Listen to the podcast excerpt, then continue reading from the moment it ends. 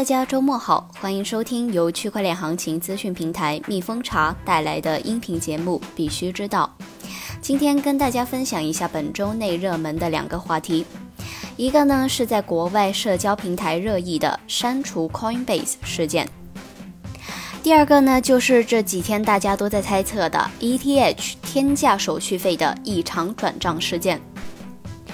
除了这两个热门话题以外，我们也来听一下摩根大通策略师的报告中对比特币的一个看法。下面呢就是今天的详情。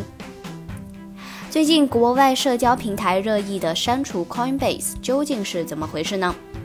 在过去的几周内，全球知名加密货币交易所 Coinbase 一直被消极的情绪所包围，从而引发了一轮名为 Delete Coinbase 的活动。Coinbase 在2017年底成为比特币和加密货币的代名词，在苹果商店中排名第一。但是从那以后，它的声誉就陷入了泥潭。这是由于流行的加密货币交易所无法在极端的市场波动中保持运转。通过一个分析对比显示，比特币的价格每上涨五百美元或者更多，这一家总部位于旧金山的巨头平台就会有宕机的情况发生。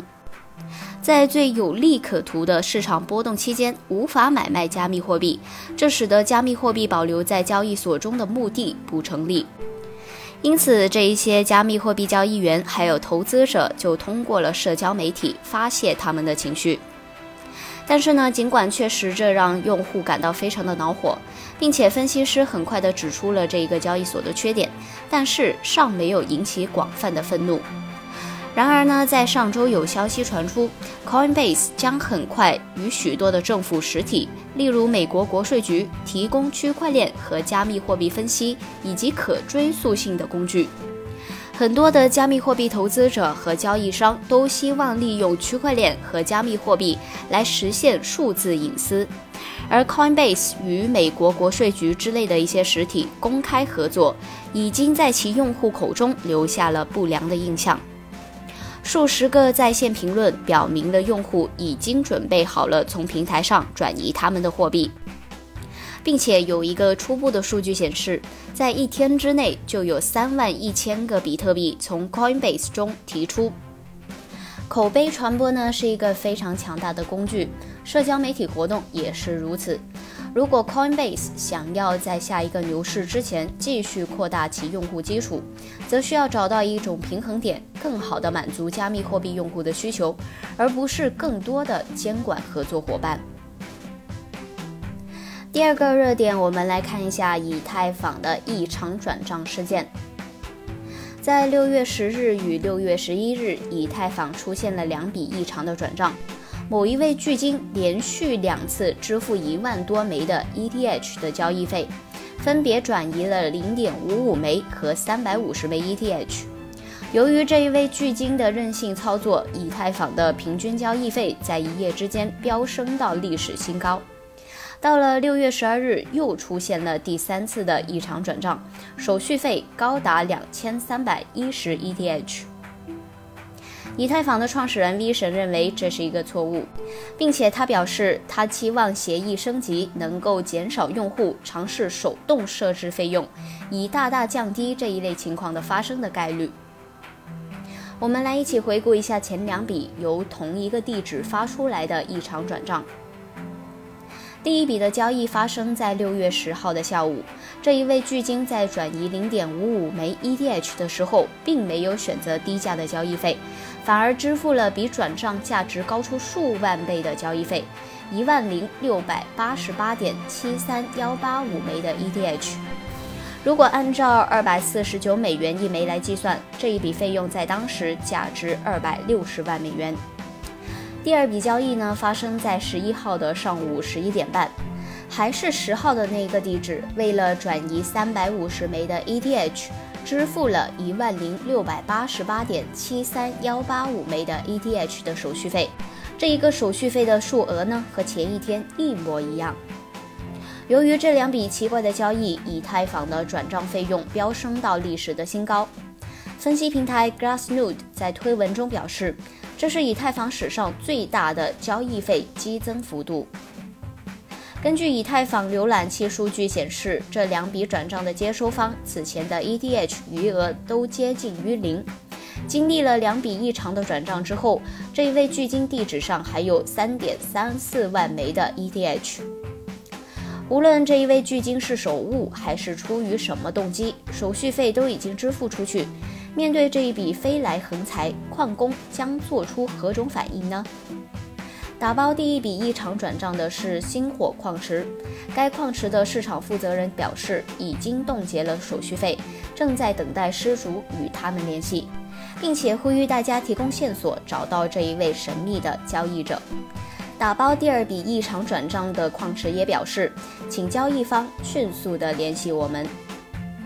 或许是出于胖手指的考虑，两个矿池都选择了等待失主。实际上呢，这也不是以太坊第一次出现这种胖手指操作。此前，星火矿池在二零幺九年三月也曾打包过一笔手续费高达两千一百 ETH 的以太坊交易，随后与转账的公司取得联系，并且达成了协议，两千一百万枚的 ETH 的一半平摊保留给有权获得奖励的矿工，另外一半呢返还给这一个转账者。随着前两天的神秘交易消息的传开，不少的币圈人都开始猜测这一个逆天操作背后的真实原因。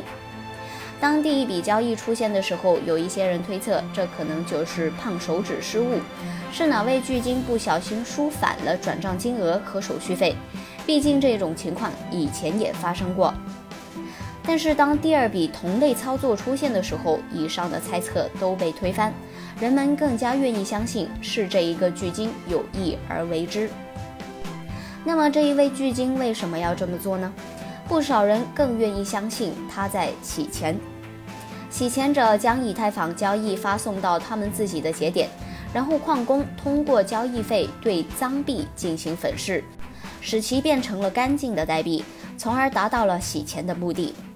有人就提出了疑问：如果真的是洗钱，没有必要搞这么大的动静吧？对于洗钱这个说法呢，有网友表示，刚挖出来的币最干净。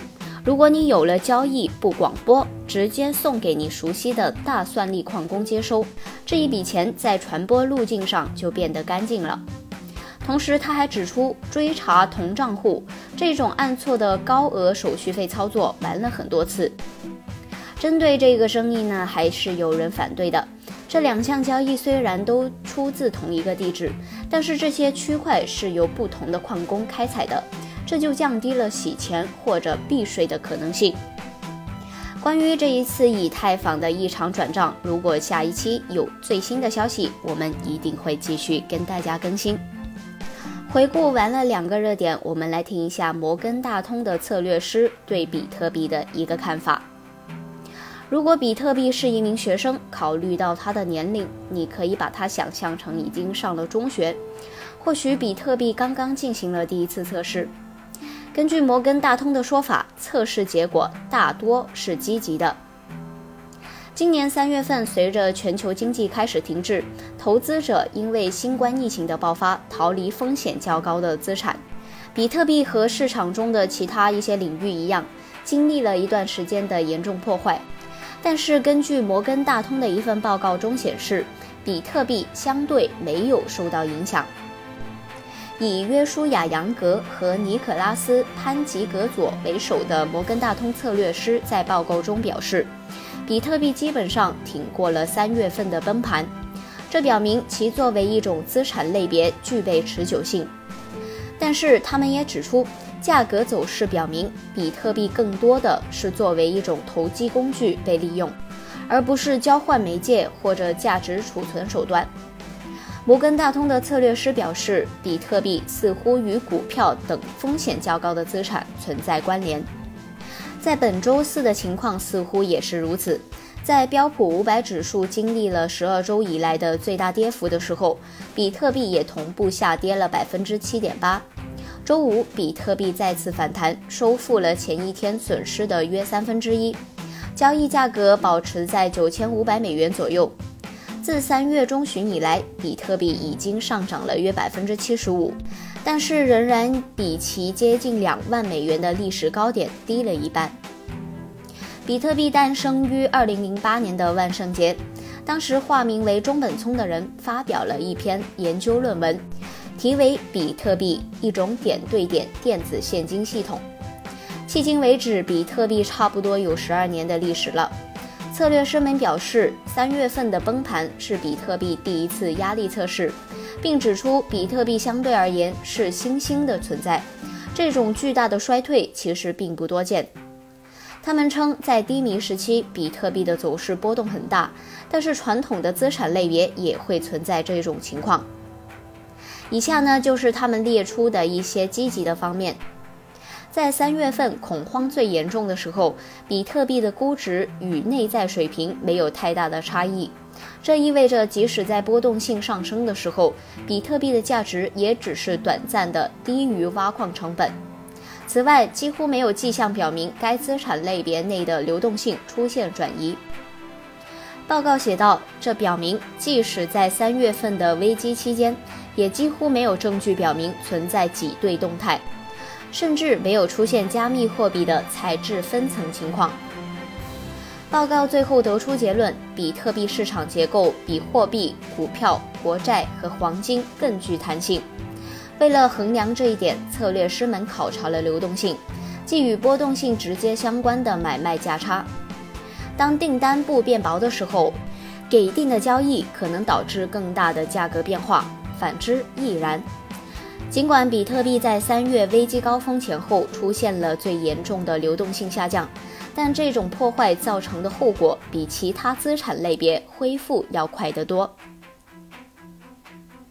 听完以上的消息，最后我们来看一下行情方面，听一听大 V 怎么看。用户今日必知道认为，比特币的这一个盘面最终还是看涨的，秒跌快速反弹，市场追空的仓位太重，反弹目标位置继续看九千五百五十美金附近。用户民工谈币认为，日线级别来看，行情下穿布林带中轨压制运行于中轨下方，布林带口回缩，行情有继续震荡盘整的迹象。MACD 死叉向下运行于零轴上方，RSI 和 KDJ 均在弱势区平行向下运行。四小时级别来看，布林带开口向下，币价位于中下轨区间。MACD 于零轴下方缩量运行，有即将形成金叉的迹象。RSI 位于弱势区，KDJ 于强势区拐头向下。综上来看，上方关注九千七百一线，下方关注九千二百一线。比特币的价格回稳，造成了再次的多空争夺局面，短期操作仍然以高抛低吸为主。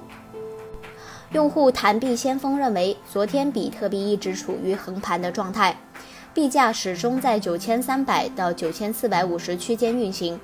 今天的凌晨三点左右，最高也只拉升到了九千五百下方，可以见多头的能量还是不是很充沛，上行到九千五百附近有阻力。目前的币价依然在九千四百五十附近震荡。